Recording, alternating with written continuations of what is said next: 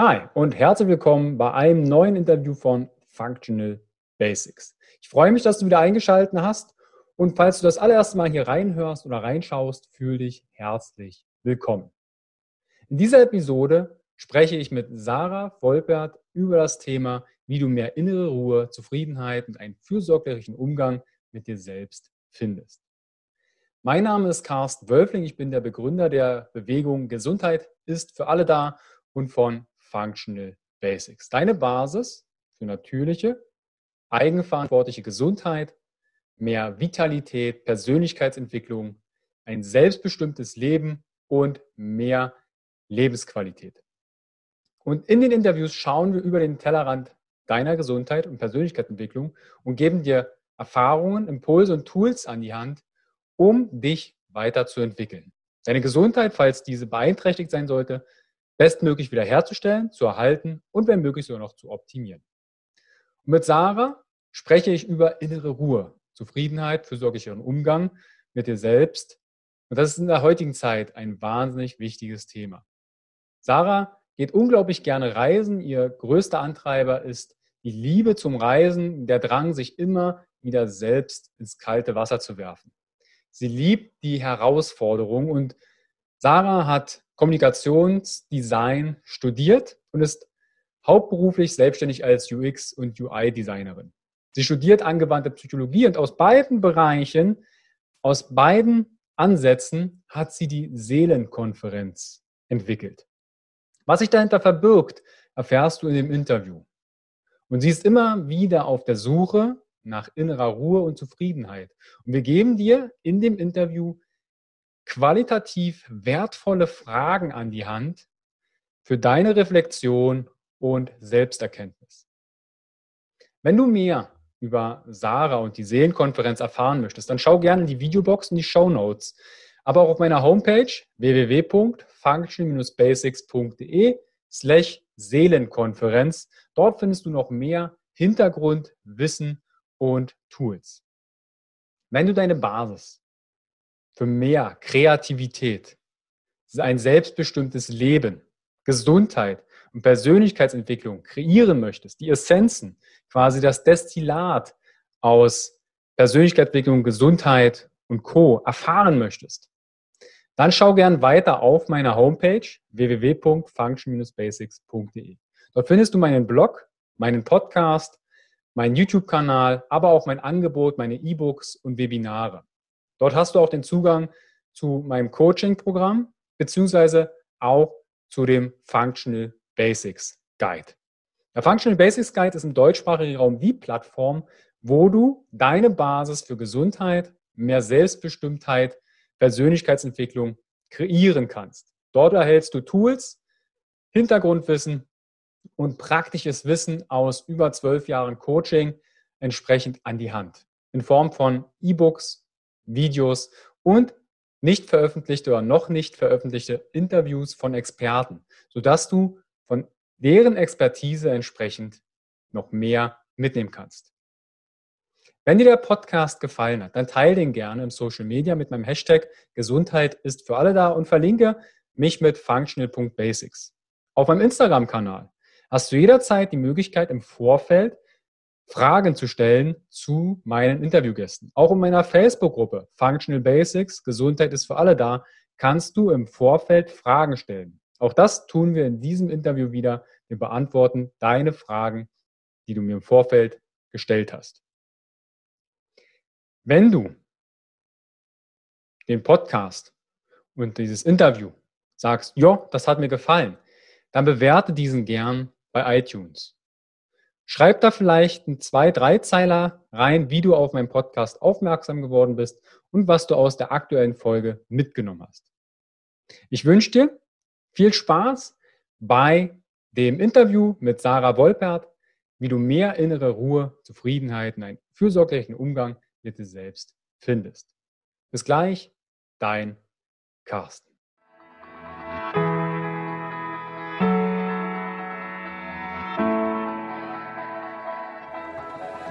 Herzlich willkommen bei dem Podcast von Functional Basics, deiner Basis für natürliche, artgerechte Gesundheit, mehr Lebensqualität, Happiness und Performance in deinem Leben. Gehe mit mir, Carsten Wölfling, Coach und Speaker, Gründer von Functional Basics und dem Health Meeting, dem Biotop für mehr Vitalität auf den Grund und schau mit über den Tellerrand der Gesundheit. Warum? Gesundheit ist für alle da.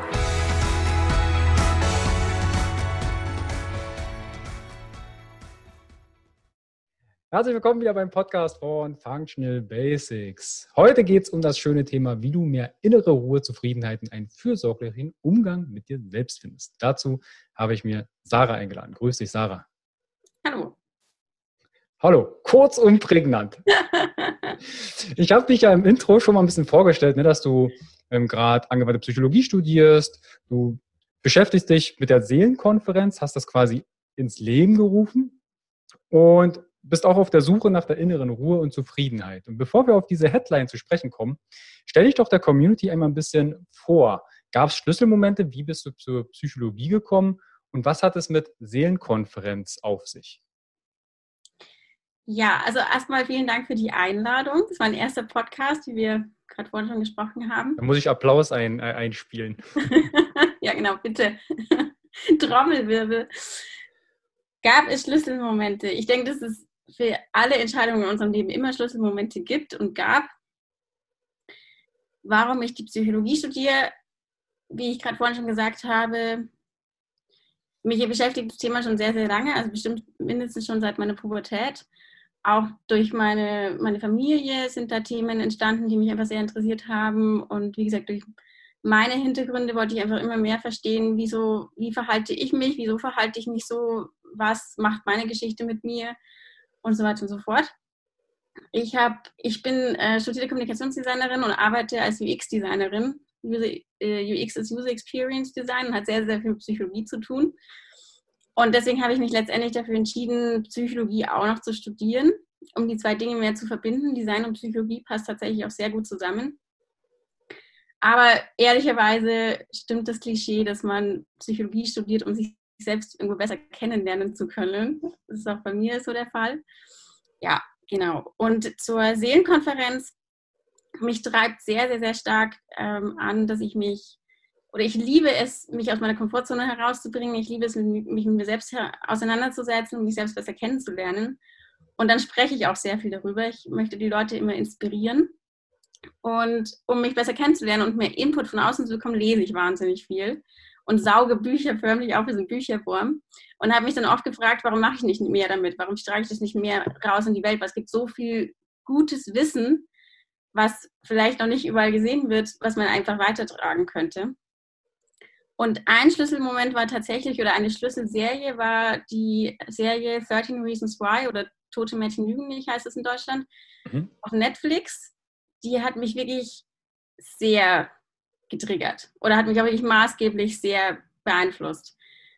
Ich Was denke, war da so ein Moment? Also, gibt's, also weil ich die Serie nicht kenne, ähm, kannst du da vielleicht ein, zwei Sachen. Kurzen, kurzen Abriss geben, ohne zu viel zu erklären. Es geht um äh, die Hauptprotagonistin ist Hannah, die ist, spielt, also sie ist auf der Highschool noch und hat halt die typischen Probleme, die man so aus Amerika kennt. Ich glaube, in Deutschland ist es nicht ganz so krass. Dass sie, es geht halt um das Thema Mobbing, es geht darum, die ersten sexuellen Erfahrungen zu machen, die ersten Erfahrungen mit Freundschaften. Und sie nimmt dann letztendlich zwölf Kassetten, sie bringt sich zum Schluss um und sie nimmt zwölf Kassetten auf und sagt zwölf Leuten, aufgrund deines Verhaltens habe ich mich letztendlich umgebracht.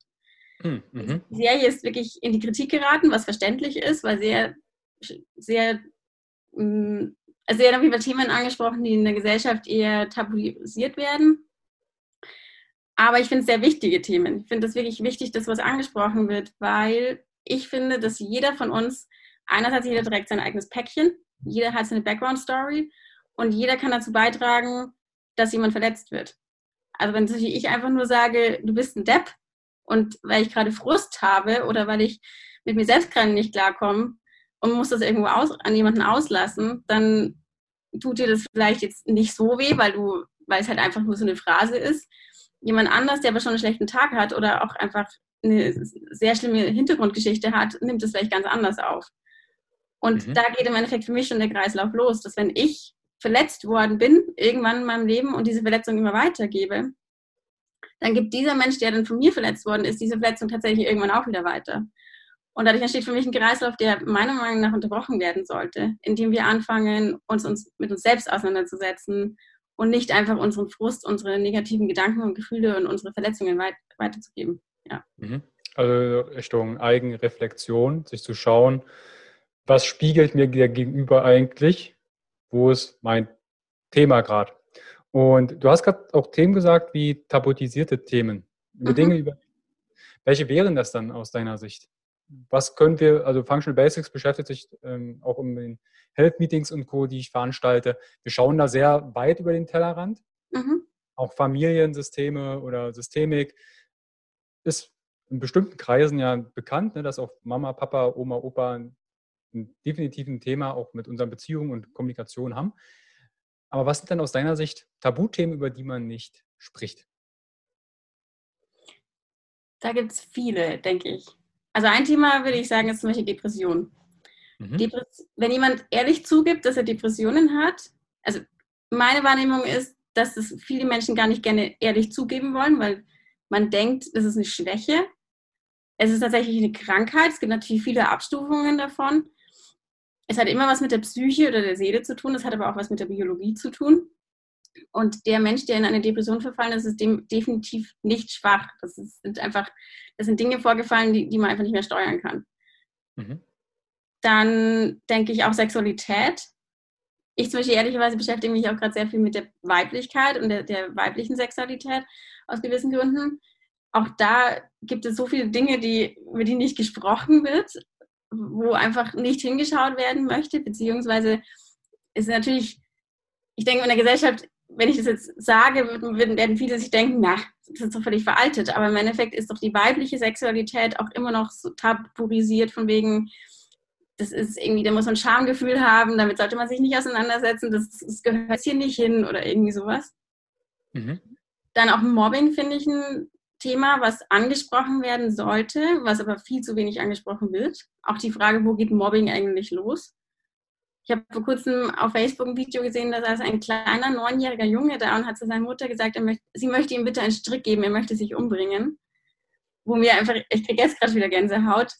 Mhm. Und da habe ich mir auch die Frage gestellt, wo geht Mobbing jetzt hier los? Also wer hat sozusagen den ersten Stein geworfen? Geht es bei den Eltern schon los, dass ihre Kinder nicht richtig erziehen oder geht es eigentlich schon los, dass da keine, keine Liebe ist, dass die Kinder einfach völlig sich ja, nicht vernachlässigt, aber dass die Kinder schon so viel Frust haben und diesen weitergeben müssen, weil von den Eltern nichts rüberkommt.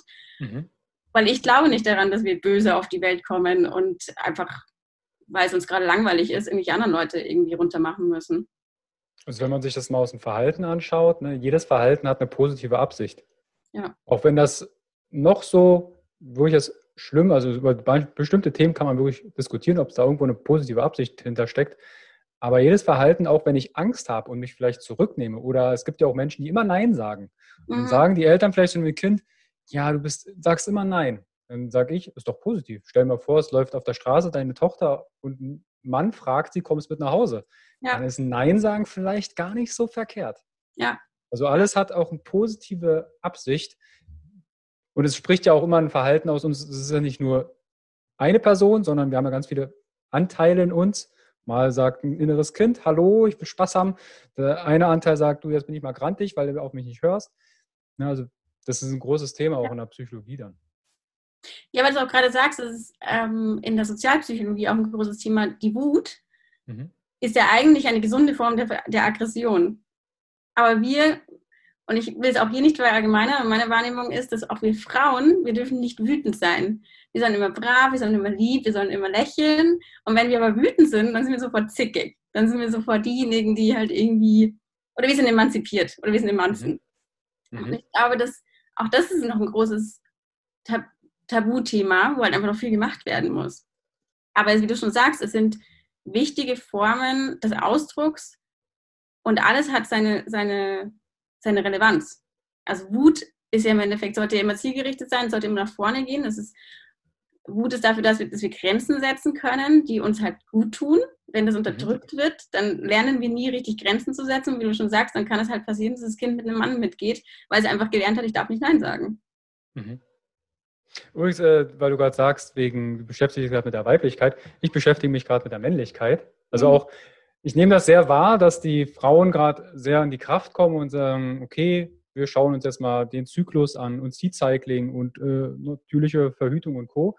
Aber ich habe manchmal das Gefühl, dass, dass wir Männer uns darin verlieren und vergessen, weil wir haben zum Beispiel kaum noch Rituale aus Sicht des Mannes, die uns zum Mann machen. Ja, also der Vater macht eigentlich, wenn man es auch aus dem Indianischen schaut, wird man zum Mann gemacht. Mhm. Und was haben wir für Rituale noch?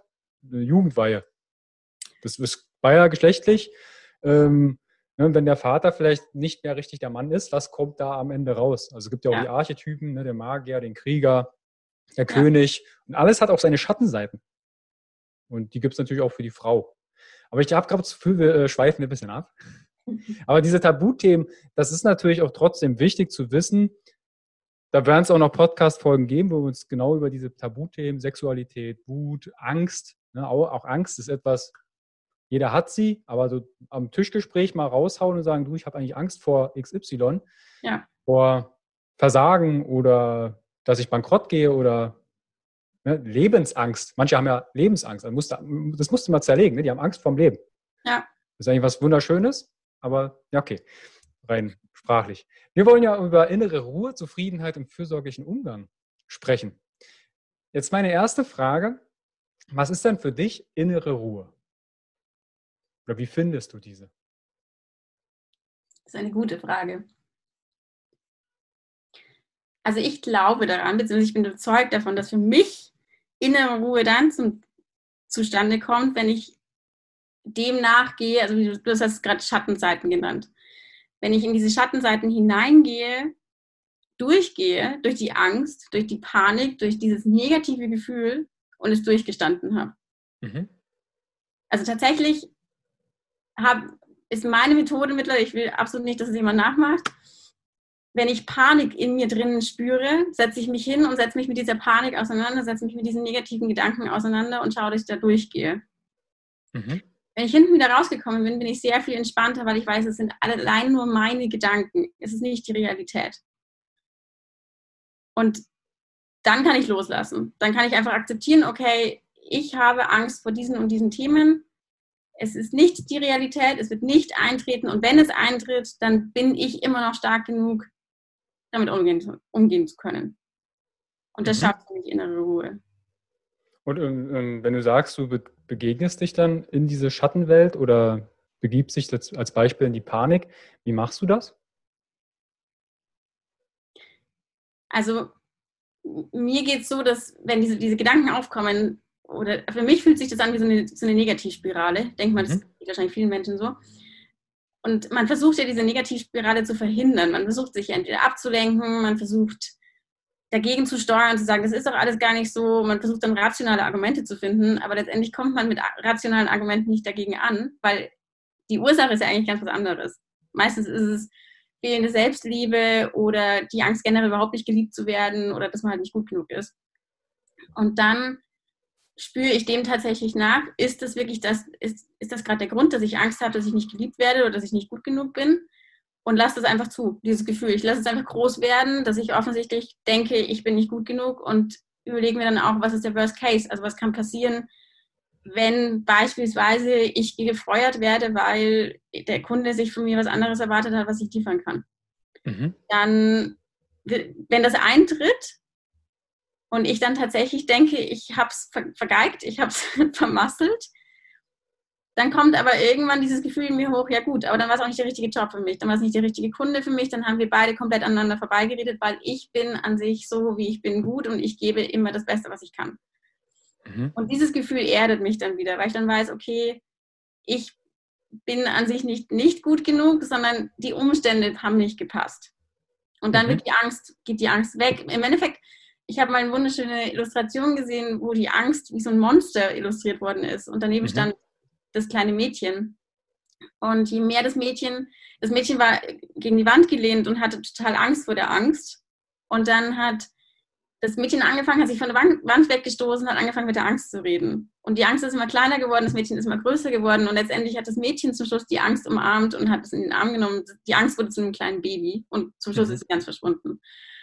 Und das finde ich illustriert es für mich super schön, dass man die Ängste oder diese negativen Gedanken wirklich in sich integrieren sollte, annehmen sollte. Und das führt für mich zu innerer Ruhe dann, ja. Weil mhm. letztendlich bin ich diejenige, die mich auffangen kann und die all das lösen kann für mich. Das kann kein anderer. Und wenn ich mich selbst lieben kann, dann kann ich auch alles andere schaffen. Ja. Also und das habe ich tatsächlich auf dem, auf dem Camino Frances gelernt, mhm. auf dem Jakobsweg. Ähm, das ist auch ein zweiter Punkt für mich. Innere Zufriedenheit schaffe ich tatsächlich auch durch körperliche Extremsituationen. Also wie zum Beispiel der Jakobsweg. Genau.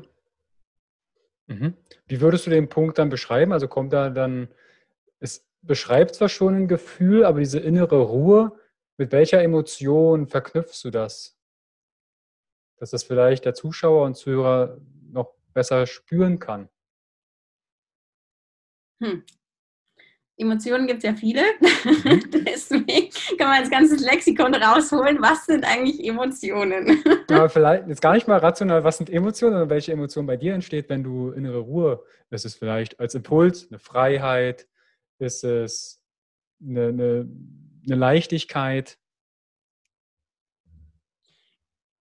Der erste Impuls war jetzt gerade tatsächlich Liebe, Selbstliebe, mhm. Annahme, Geborgenheit, Ruhe und mhm. ja, Leichtigkeit. Als wäre eine Last von meinen Schultern genommen worden. Aber Liebe ist quasi das Erste, was du sagtest. Ne? Also Liebe, mhm. es gibt so Kernzustände oder manche bezeichnen es auch als Flow-Zustand, wo die Energie fließt. Viele sitzen 50.000 Jahre und meditieren darüber, aber jeder hat von uns so einen Kernzustand. Verbundenheit, Freiheit, wonach unser Körper eigentlich strebt. Man könnte jetzt auch sagen, okay, deshalb sind wir auf der Welt oder das ist unser Antreiber. Wir wollen, also bei uns ist allgegenwärtige Liebe. Ja. Äh, manche sagen auch, ich möchte frei sein. Ja?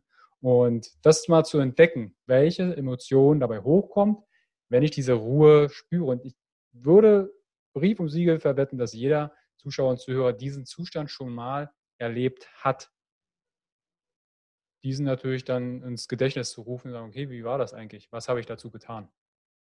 Mhm. Vielleicht ja, als, ja. als äh, charmanten ähm, Impuls zu der Schattenarbeit. Das könnte jetzt bei dem einen oder anderen ankommen und sagen, okay, ich muss mich mit meiner Wut ist jetzt eine Emotion, wo man sagt, boah, das ist schon, oder Angst, da will man eigentlich nicht reingehen. Mhm. Vielleicht als, als charmante Idee ist, ich arbeite da sehr gerne mit einem Schattenspiegel. Vielleicht kennst du den auch, dass man in den Schattenspiegel eigentlich positive Dinge reinsagt, ich bin mit meinen Zellen im Einklang. Oder da kann man auch alle möglichen Affirmationen reinwerfen, von Glaubenssätzen und Co. Mhm. Und im Schattenspiegel erscheint dann ein Schatten oder auch mehrere. Wenn man seitlich vorbeiguckt, denkst du, ah, da ist ein ganzer, ganzer Haufen, der dann gegenspricht und sagt, du, das ist gar nicht so. Ne, ich, ja. ich bin im Frieden, man kann auch Situationen nehmen. Ich bin mit der Trennung XY in meiner Vergangenheit vollkommen im Einklang oder zufrieden, entspannt. Und ja. vielleicht kommt ein Impuls und sagt, du, das ist aber eigentlich gar nicht so. Dann kann man sich mit dem Schatten mal unterhalten. Ja. Klingt jetzt vielleicht ein bisschen skurriert für den einen oder anderen, aber man kann auch mit seinem Körper, mit seinen Anteilen und äh, Schatten sehr gut sprechen. Manche wollen sogar richtig gerne sprechen, weil, weil wir halten ja die Schatten fest. Ja. Wir sperren sie ja nicht ein. Oder die wollen eingesperrt werden. Die wollen eigentlich raus. Wir sagen, nö, du bleibst hier. Wenn es jetzt um das Thema Zufriedenheit geht, jetzt hast du gesagt, okay, wie, wie kommst du in diese innere Ruhe? Was bedeutet denn für dich Zufriedenheit und was tust du, um ein zufriedener Mensch zu sein? Zufriedenheit. Zufriedenheit bedeutet für mich, es hat auch was mit innerer Ruhe zu tun. Mhm. Also ich unterscheide nochmal zwischen Glück und Zufriedenheit. Zufriedenheit sagt man ja auch in der Psychologie oder ich glaube auch von den Emotionen her oder von den Gefühlen her ist eher ja ein kurzer Zustand und die, also Glück, der Glückszustand ist ein kurzer Zustand und die Zufriedenheit ist dann der langanhaltende Zustand. Und deswegen hat Zufriedenheit so viel mit, für mich mit innerer Ruhe zu tun, weil wenn ich ruhig bin, dann kann sich das lange an, anhalten. Mhm. Das muss nicht, keine Ahnung, das muss nicht zwei, zwei Sekunden anhalten oder sowas, sondern innere Ruhe ist für mich wirklich ein langanhaltender Zustand. Und in, aus dieser inneren Ruhe heraus kann ich die Dinge gelassen betrachten. Ich kann die Dinge einfach annehmen. Ich kann einfach akzeptieren. Ich kann die Menschen akzeptieren. Ich kann die Situationen akzeptieren, ich kann akzept mich akzeptieren, ich kann akzeptieren, dass ich Angst habe oder dass ich Dinge vielleicht gerade nicht so sehe, wie sie jemand anderes sieht, aber auch das ist okay. Mhm. Und das schafft Zufriedenheit für mich. Also eigentlich ja, steckt hinter Zufriedenheit Ruhe. Hm. Das ist quasi die innere Ruhe, die, die Voraussetzung für Zufriedenheit, wenn ich das jetzt so richtig deute. Ja. Das ähm, mit dem, diese innere Ruhe, das fällt mir gerade ein, wenn wir Angst haben, dann mhm. schärft sich ja unser Fokus. Ne? Dann gucken wir quasi nur noch auf, auf das, was uns triggert. Und ich erinnere mich noch an einem Vortrag, da war eine Übung, äh, vielleicht für diejenigen, die das mal spüren wollen, weil wir davon auch Mann-Frau-Themen besprochen haben. Wenn man als Zuschauer des Videos oder Zuhörer mal so ein bisschen von links nach rechts guckt, das ist ja die Wahrnehmung der Frau. Ne? Die sieht alles. okay. Und, und wenn man sich so ein kleines Fernglas macht, durch ein so ein ganz kleines Loch guckt, das ist der Mann. Okay. mhm. der, der, guckt immer, der, der kann nicht überall gucken, der, der sieht nur eine Sache. Deshalb sehen wir ja auch nur Sachen, die sich bewegen auf dem Boden. Mhm. Wenn Puzzle ist, es bewegt sich nicht, gucke ich so hin, okay, ist nichts Gefährliches, kann liegen bleiben. Frau sieht überall Puzzeln. Ist jetzt sehr plakativ, aber so verändert sich auch der Fokus, wenn wir nicht mehr in Ruhe sind oder nicht mehr zufrieden sind. Dann suchen wir quasi genau diesen kleinen Punkt, der uns triggert und dann verlieren wir den Weitblick. Ja. Was könnten wir uns eigentlich Gutes tun? Mal mit Freunden unterhalten. Das sind dann Sachen, die wir vernachlässigen. Ne? Ja. Woran merkst du, dass du nicht mehr in einer, in einer inneren Ruhe bist? Was sind so die ersten Symptome bei dir? Also tatsächlich, und da bin ich wirklich sehr dankbar mittlerweile dafür, merke ich es immer körperlich. Mhm. Also ich kriege dann Bauchschmerzen, Kopfschmerzen, ich kriege auch richtig heftige Migräne. Mhm. Vor kurzem habe ich jetzt festgestellt, wenn ich dann wieder zur Ruhe komme, mich entspanne, geht die Migräne auch ohne Probleme wieder weg. Das war dann für mhm. mich wirklich die Bestätigung dafür, ich stehe gerade massiv unter Stress, dann kommt Migräne. Und ehrlicherweise früher war ich auch oft so, dass ich meinen Körper dann immer abgelehnt habe und mich darüber fürchterlich geärgert habe, alles dafür getan habe, dass diese Symptome weggehen, wollte mich aber nie mit der Ursache beschäftigen.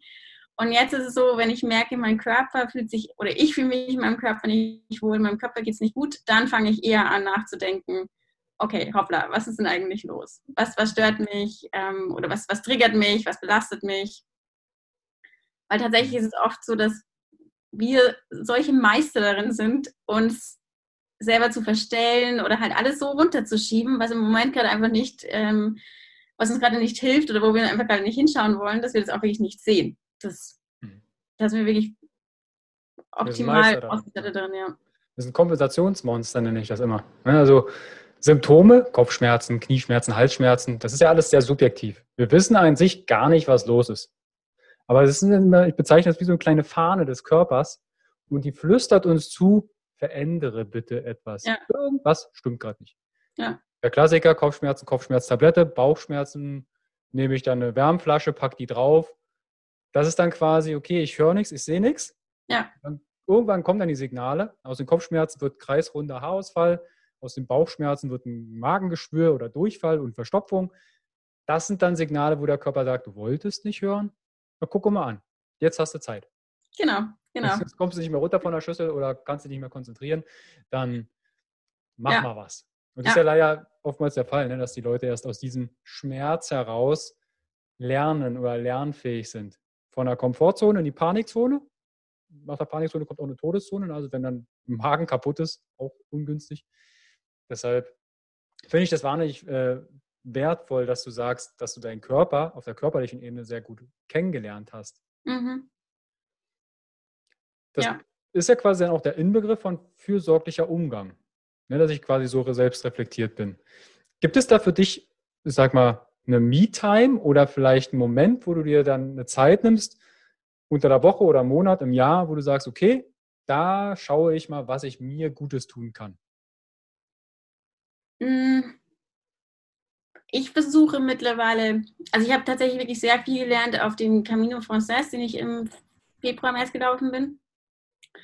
Und zum Thema Achtsamkeit, auf dem Camino Frances, gibt es ein Sprichwort, man sagt immer, der Camino bringt dir das, was du brauchst, nicht das, was du willst. Und ich bin tatsächlich, also ich bin sehr, ich bin sehr ehrgeiziger Mensch, ich mache sehr gerne Sport. Dadurch, dass ich einen Hund habe und viel in den Bergen bin, bin ich auch relativ schnell unterwegs gewesen.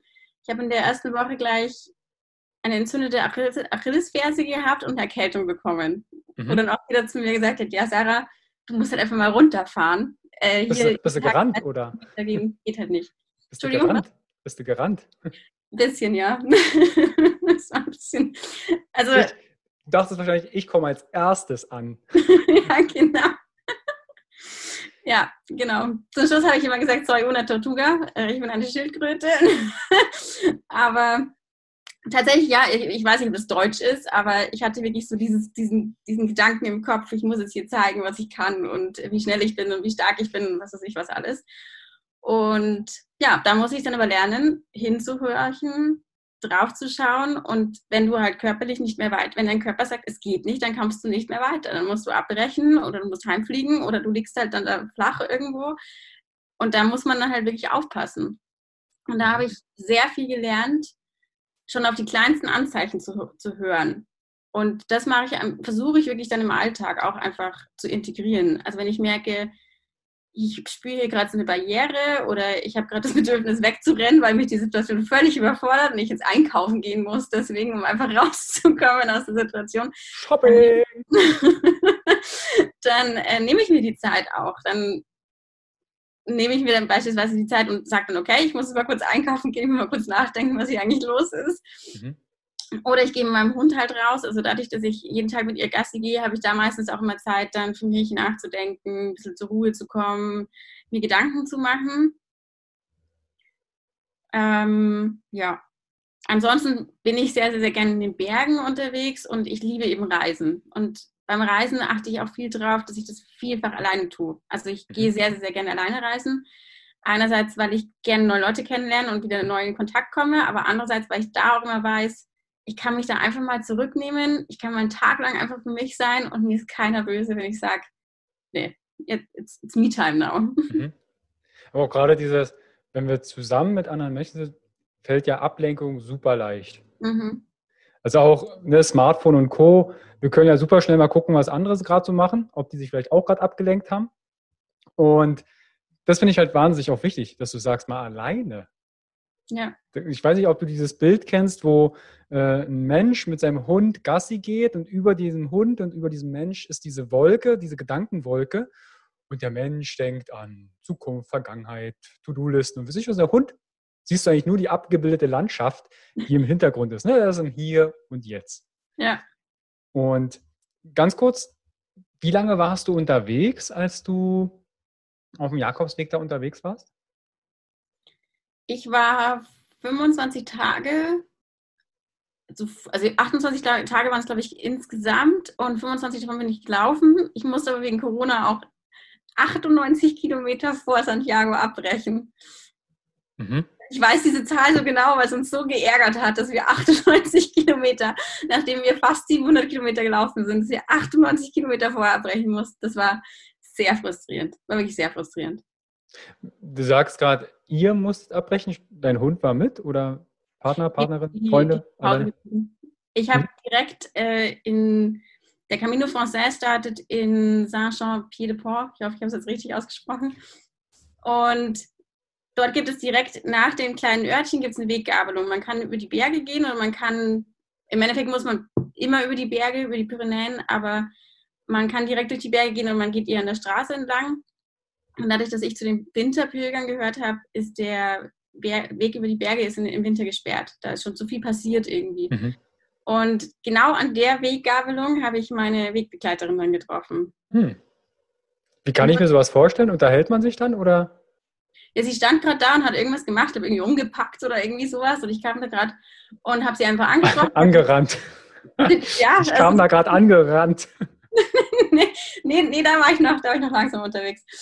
Und ich habe sie dann einfach gefragt, weil ähm, ich meine, Pilger erkennt man relativ gut daran, dass sie einfach einen großen Rucksack dabei haben, meistens noch Wanderstöcke. Und dann habe ich sie gefragt, ob sie das eben auch macht. Und dann hat sie gemeint, ja, und sie muss eben auch da und da hin. Und dann haben wir uns für den Tag dachten wir zusammengetan mhm. und haben aber dann gleich so viel Gemeinsamkeiten festgestellt, witzigerweise, dass wir dann eigentlich die restliche Zeit immer zusammengeblieben sind.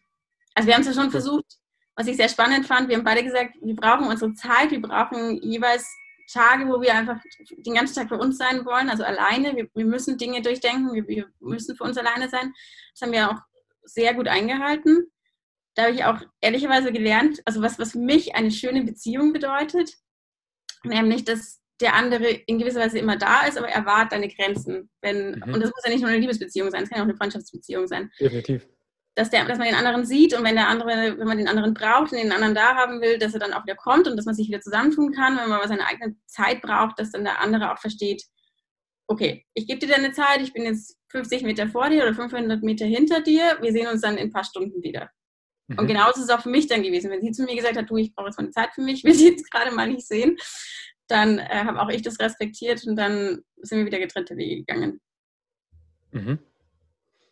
Und hat sich auf diesem Weg, was war so Erkenntnisse? Vielleicht können wir den einen oder anderen auch motivieren. Also ich war noch nie pilgern, es steht aber bei mir sehr weit oben auf meiner äh, Liste. Ich weiß bloß noch nicht den Weg und ich muss mal gucken, wie man da hinkommt.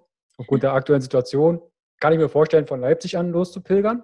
Okay. Ähm, und was waren denn so für dich Momente, ich will nicht sagen Aha-Erlebnisse, weil es finde ich nicht passend, dieses Wort dazu, aber Momente, wo du sagst, hey, cool, jetzt habe ich es. Also ein Moment war, du wirst jetzt wieder lachen, aber an dem Tag bin ich 40 Kilometer gelaufen. Ich bin nicht gerannt, ich bin wirklich gelaufen. Und wie ich vorhin schon sagte, ich bringe mich gerne an meine eigenen körperlichen Grenzen, weil das für mich bedeutet, dann bin ich lebendig. Dann das heißt, du hast die 40 Kilometer im Ausfallschritt gemacht, oder?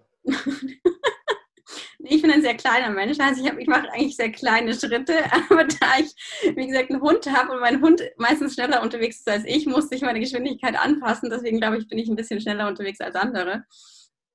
Aber an dem Tag war es tatsächlich so, dass wir nur zwei Möglichkeiten hatten. Entweder wir sind 17 Kilometer gelaufen oder wir hätten halt die 40 nehmen können, weil dazwischen waren keine Herbergen mehr offen.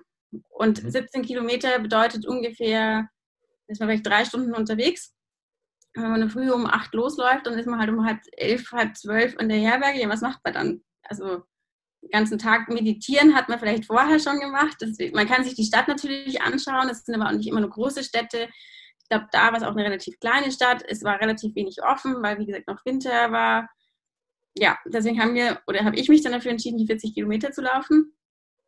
Und da ist auch so ein Moment entstanden, einerseits dieser inneren Zufriedenheit, weil ich war so durch mit der Welt da, da gibt es keine Kraft mehr für, ich bin nicht gut genug oder ich bin nicht schön genug oder finde ich jetzt einen weiteren Job oder wie geht es in meinem Leben weiter, sondern da heißt es einfach nur, okay, ich möchte schlafen, ich möchte duschen und ich möchte was essen und dann möchte ich meine Ruhe haben. Und da ist echt Stille im Kopf dann. Mhm. Das habe ich so auch noch nie erlebt.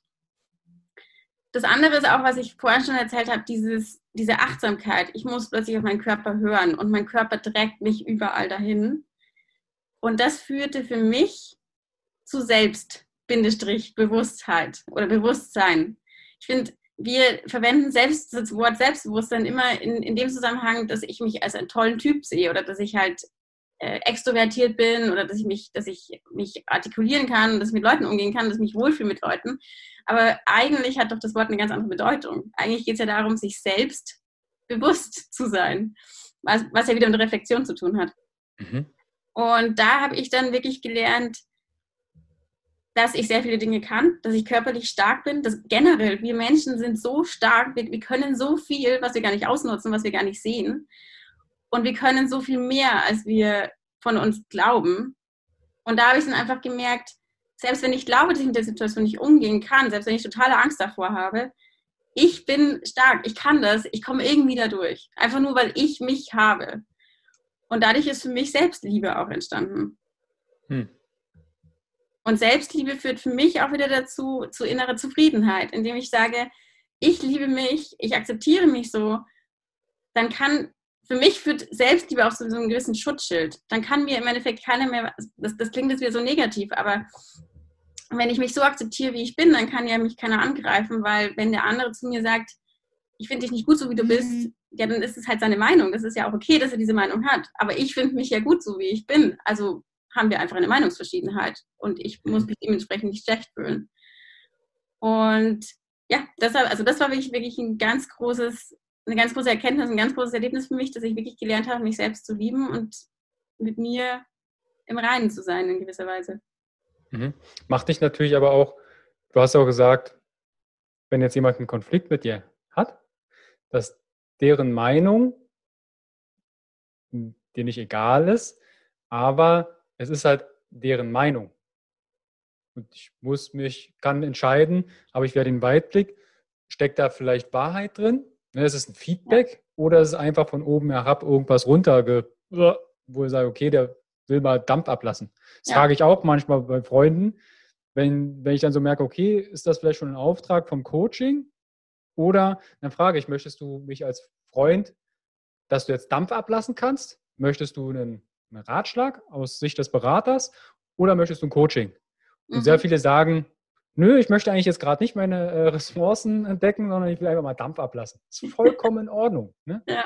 Dann ja. bin ich halt einfach auch mal seelischer Mülleimer. Ähm, wichtig ist, dass man eine Eigenfürsorge hat und das irgendwie abschüttelt und dann nicht mit nach Hause nimmt oder dem nächsten.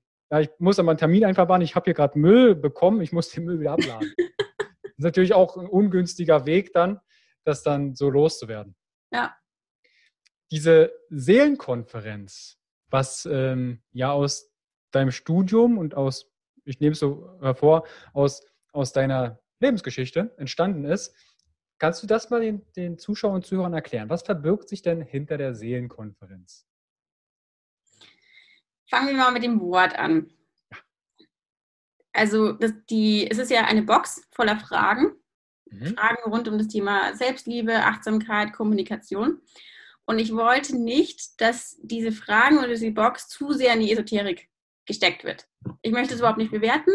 Esoterik ist genauso eine nennen wir es mal, eine Gedankenwelt, die ihre Berechtigung hat wie die Psychologie.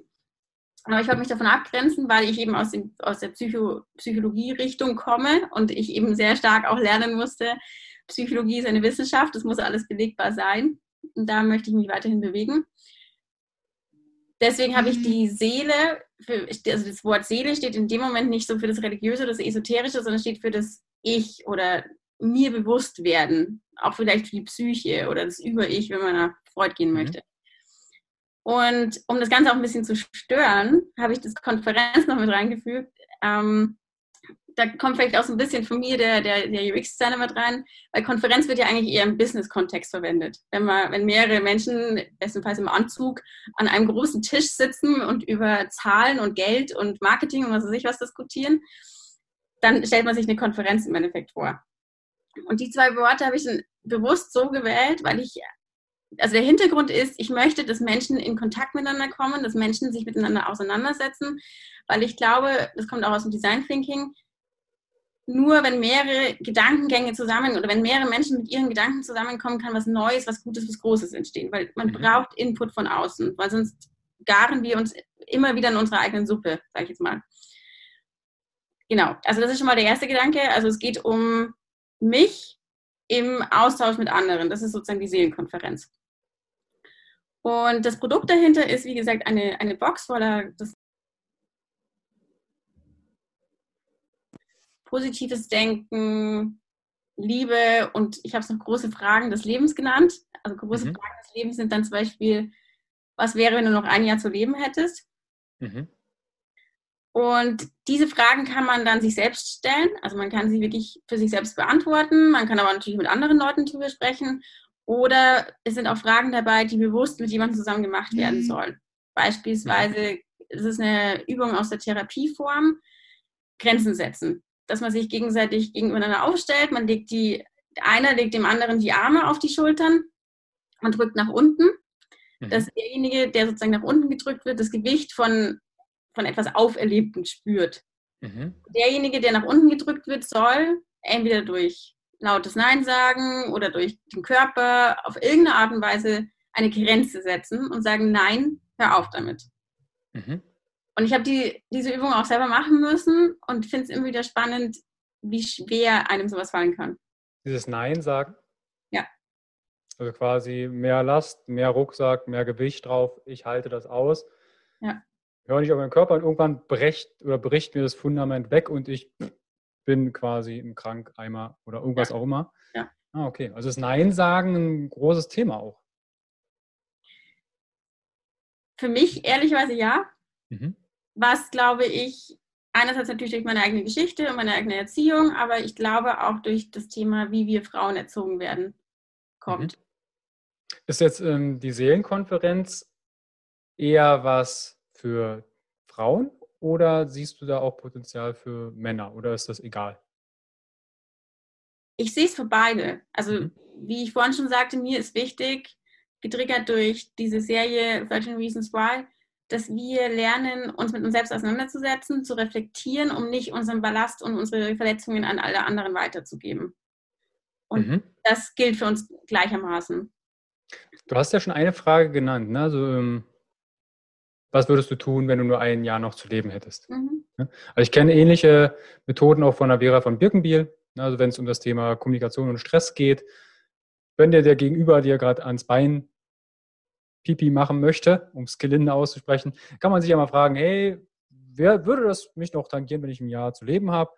Würde mich das noch tangieren, wenn die gegenüberliegende, Pers äh, über, gegenüberliegende Person bloß noch einen Monat zu leben hätte? Also man kann das ja runterbrechen, ne, bis zu einer Stunde. Ja. Und dann gibt es da schon äh, den einen oder anderen Gedankengang, wo man sagt, eigentlich ist mir das pups egal, was der da ja. gerade von mir möchte. Hast du vielleicht noch zwei, drei andere Fragen, die sich der Zuschauer und Zuhörer direkt notieren könnte und oder auf Pause drückt und sich die Frage mal stellt?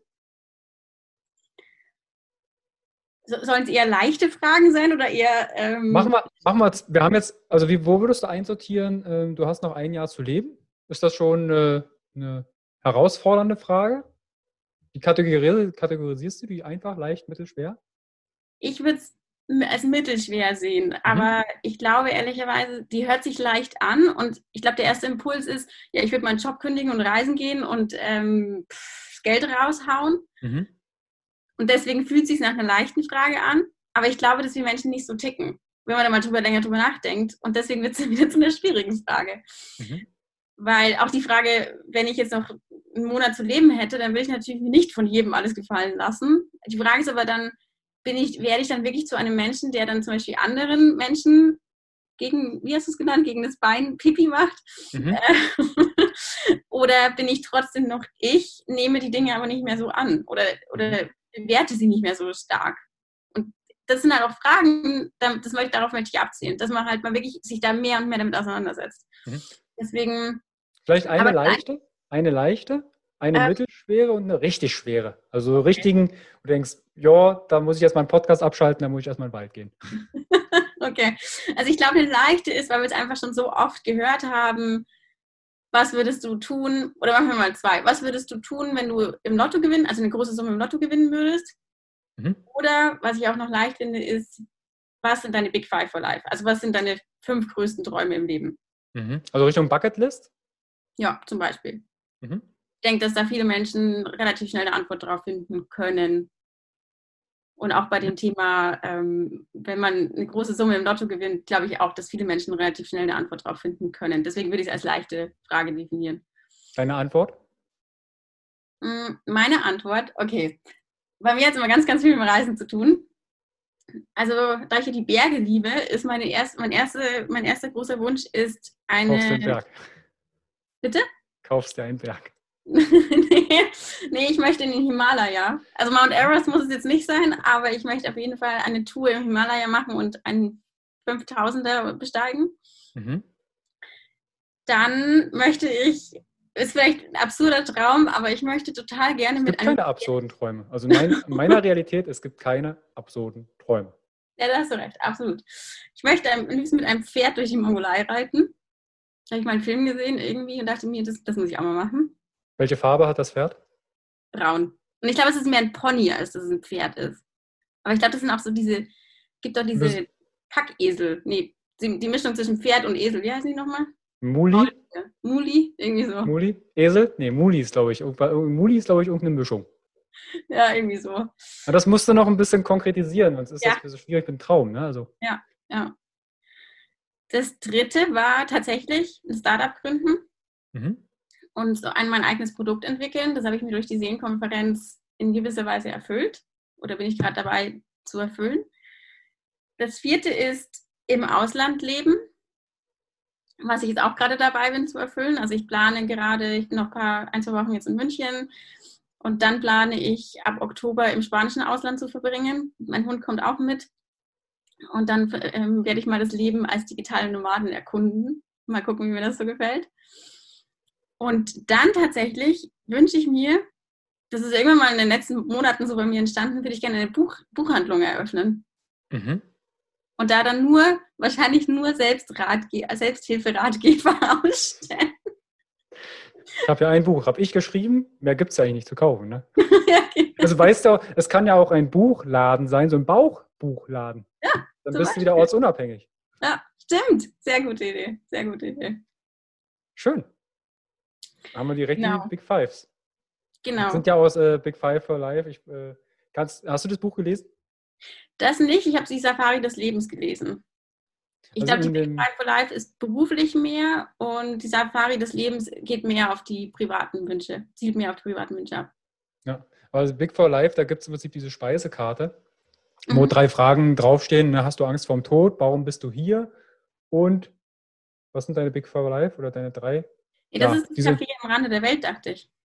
Stimmt, das war, Entschuldige, genau, das war Kaffee. Dann war es das Café. Ja, der, genau. der, hat so genau. viele Bücher geschrieben, ja, ich kann die schon ja. gar nicht mehr auseinanderhalten. Ja. Okay, warte mal, wer hat denn, das war jetzt die leichte Frage, hast du gesagt, ne? Genau, die mittelschwere. Die mittelschwere. Also wir hatten ja schon, was wäre, wenn du noch ein Jahr zu leben hättest? Mhm. Ich könnte noch eine andere, ich bin mir halt, also ich finde es wirklich nicht einfach. Eine andere Frage wäre zum Beispiel, kennst du den Unterschied zwischen der Sprache deines Egos und deines Herzens? Ich, mein erster Impuls ist ja, dass ich den kennengelernt habe, weil ich sehr rational unterwegs viele Jahre war und irgendwann, ich habe das mal bezeichnet wie ein Sandkasten und da habe ich meine ganze Rationalität ne, von Stuhlgangtests, also ich komme ja eher aus der, aus der Klinik Psychoneurologie, Funktionalmedizin, Sporttherapie. Und da habe ich alles reingepackt. Und irgendwann ist dieser Sandkasten geberstet. Also da hat nichts mehr reingepasst. Ich, warte mal, da muss doch irgendwas mehr geben. Ich muss da irgendwo noch Sand reinkriegen. Dann habe ich gesagt, ja, ich könnte ja da drüber und da drunter noch was packen. Und dann habe ich mich angefangen mit dem Thema Persönlichkeitsentwicklung und Spiritualität äh, zu beschäftigen und denke, Mensch, da geht ja richtig viel Sand rein.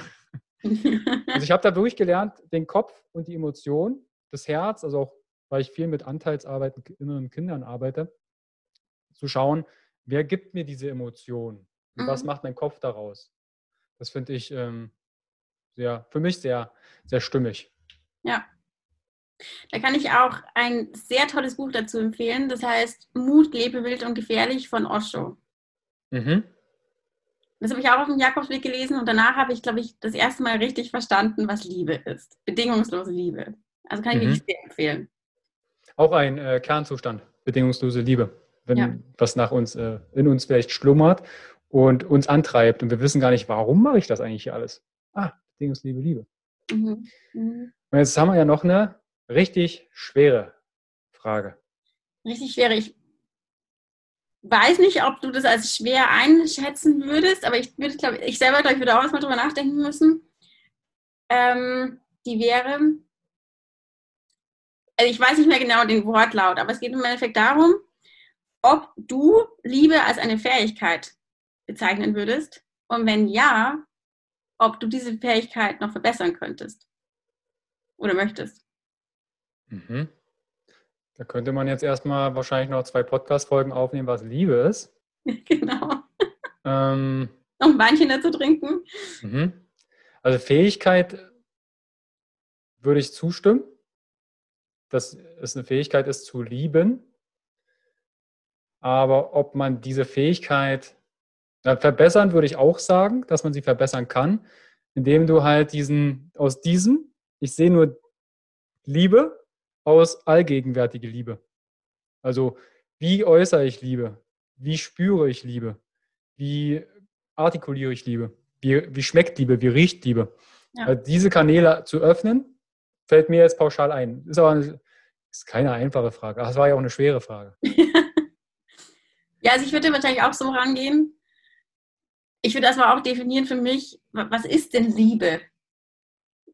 Wie, wie fühlt sich das an? Was, was brauche ich, damit das wirklich Liebe ist?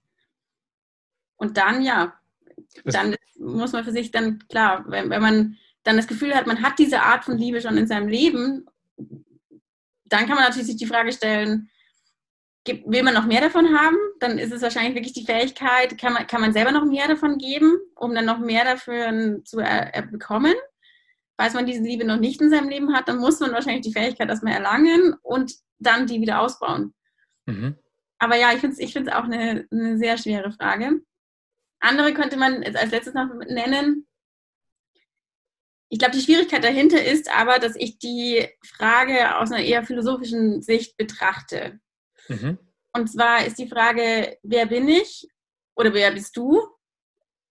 Also beziehungsweise, wenn ich die Karte sehe, steht tatsächlich die Frage drauf, wer bin ich? Und ich soll mir die Frage stellen, wer bin ich und wonach suchst du im Leben?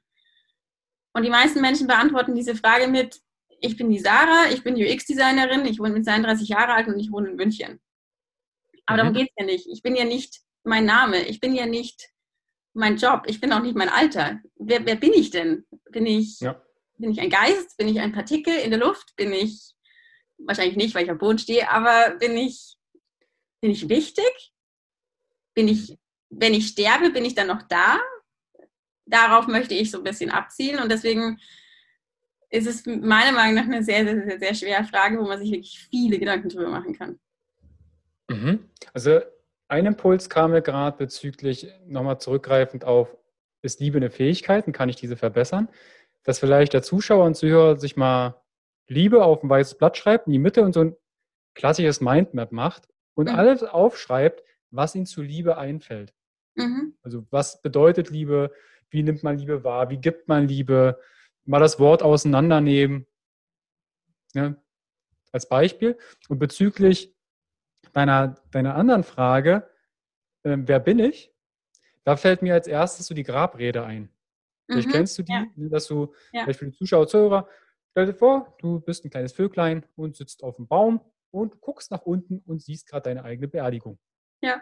Klingt jetzt erstmal ein bisschen makaber, aber lass dich mal auf dieses kleine Experiment ein und du hast vier Leute, die du bestimmen kannst, die eine Grabrede für dich halten. Und diese formulierst du als Impuls vielleicht einmal ein Elternteil, eine Schwester, ein Verwandter, der ähnlich alt ist wie du, dann deine beste Freundin, besten, äh, beste Freundin, besten Freund oder ein Partner und eine außenstehende Person oder ein Arbeitskollege. Und jeder von den vieren schreibt etwas anderes. Und da kriegst du aber Parallelen raus, wo du sagst, ach, so möchte ich eigentlich in Erinnerung bleiben oder das denken die von mir. Ja. Könnten die von mir denken. Dann kriegt man auch ziemlich schnell raus, wer bin ich eigentlich? Wenn du merkst, okay, da steht, steht gar keiner, dann ist es auch ein Hinweis. Ja, oh, ja. Oder man könnte, ich habe es auch schon gehört, mit 80. Geburtstag oder so, falls es jemand zu makaber ist, über seinen eigenen Tod zu schreiben. Ich habe es aber auch schon in, äh, auf Events erlebt, wo Kinder ihre eigene Grabrede geschrieben haben. Okay. Wie sind die hm, dann also, gegangen? Ähnlich, also ähnliche Beschreibung, wie ich es gerade äh, dargestellt habe. Ne, stell dir vor, Kinder haben natürlich noch viel bessere Fantasie. Ne? Wir ja. malen uns jetzt, stellen einen Baum hin, vielleicht noch ein paar Laubblätter oder eine Tanne, was für ein Vogel. Und die Kinder, die sind halt, ich muss gar nicht wissen, was für ein Vogel. Ich weiß, da bin ich gerade gestorben und ich mache mir gerade Gedanken, ja. wer ich bin. Und bei den Erwachsenen, da hatte ich halt auch bei Klienten schon immer wieder Gespräche, was ist das dann für ein Baum? Das ist ein ist was ist das für eine Herbst? Äh, ist es Herbst, Sommer? Ist es grün? Ist es warm? ist es kalt? Spielt das eine Rolle? Ja, was für ein Vogel bin ich denn eigentlich? Ein Rotschwert? Oder bin ich jetzt ein Specht? Habe ja. ich irgendwas im Schnabel? Da dachte ich, okay, das könnte länger dauern. Okay. Macht's einfach. Versetzt euch kurz in euer Kind hinein und äh, wäre vielleicht eine Idee. Oder 80. Geburtstag. Ja. Was, und die, die Kinder, wie, wie, wie waren, waren die? Also meine Wahrnehmung ist, hast du es ja auch gesagt, es ist makaber, sich vorzustellen, die eigene Beerdigung von oben zu sehen. Ich habe oft das Weil das Thema Tod, weil es Tod, genau. ich hatte äh, mit Marie, äh, Maria Förster, äh, hatten wir einen Podcast, die ist Trauerbe Trauerbegleiterin. Mhm. Und für mich ist es quasi ein elementarer Basic, auch über den Tod mal zu sprechen. Das ist auch ein ja. Tabuthema. Ja. Also ja. ich nehme da mal Urlaub zum Trauern. Und dann mhm. trauern die Leute nicht auf der Trauerfeier, und sagen, fragen dann, na, wann kann ich denn weinen? Na, wozu ist denn die Trauerfeier da?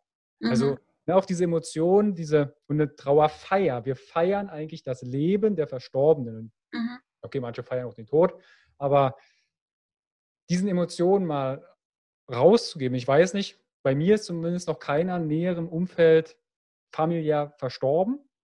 Und ich habe damit wenig Berührung gehabt bisher mit dem Tod. Aber wir wissen, der kommt früher oder später. Ja. Und sich damit mal auseinanderzusetzen.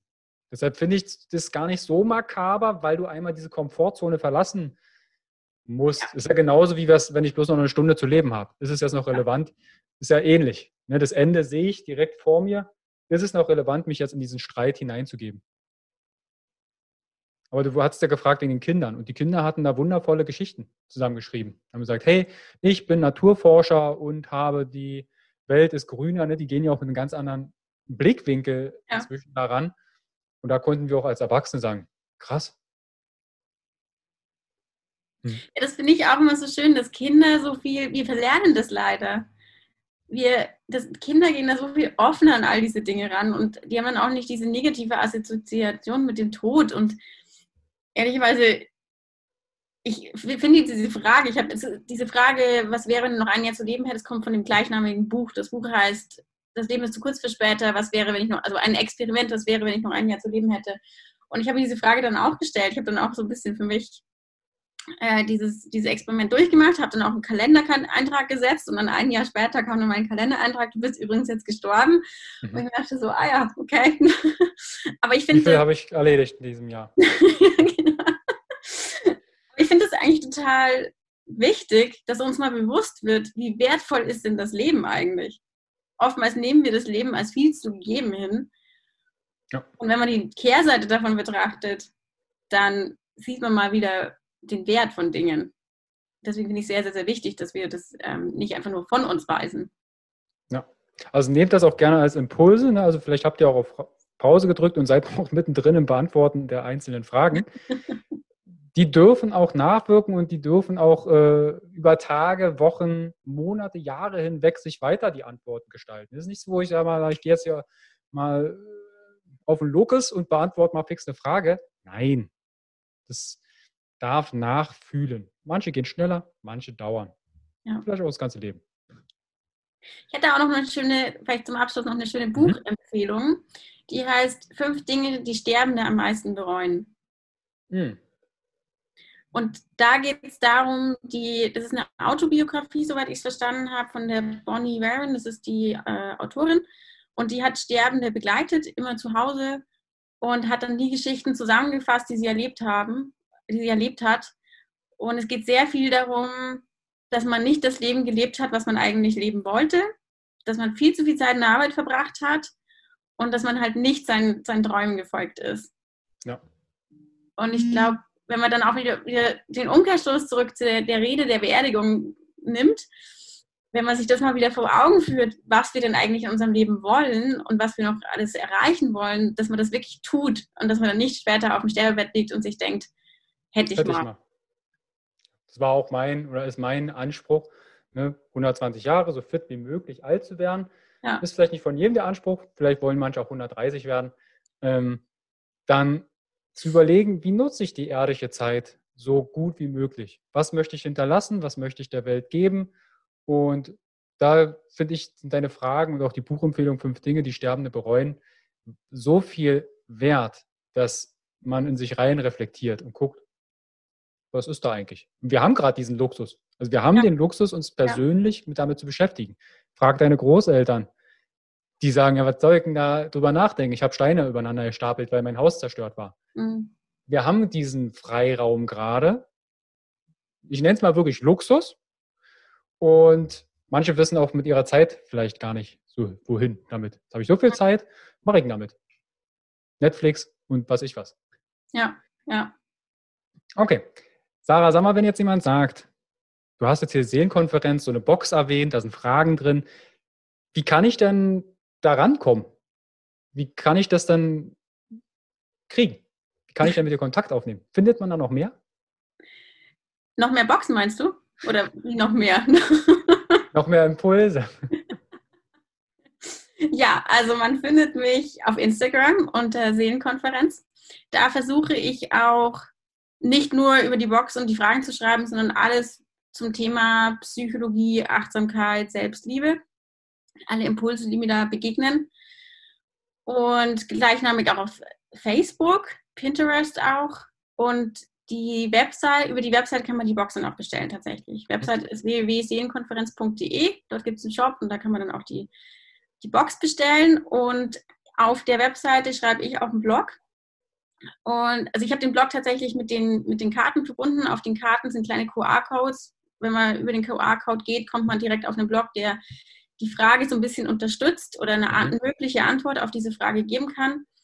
Ich schreibe da einerseits aus der Psychologie, also wirklich über Thema Grenzen setzen oder auch Veränderungen. Und das sind dann wirklich psychologisch aufbereitet. Wobei ich dann versuche, aber das so darzustellen, dass es relativ einfach und verständlich ist. Andererseits schreibe ich aber aus meinen eigenen Erfahrungen, wie ich an die Fragen rangegangen bin, welche Erfahrungen ich damit gemacht habe und wie es mir mit vielen Dingen ging, um einfach so ein bisschen Inspiration zu geben und den, den Spieler, nennen wir es mal Spieler, ein bisschen zu führen, ja.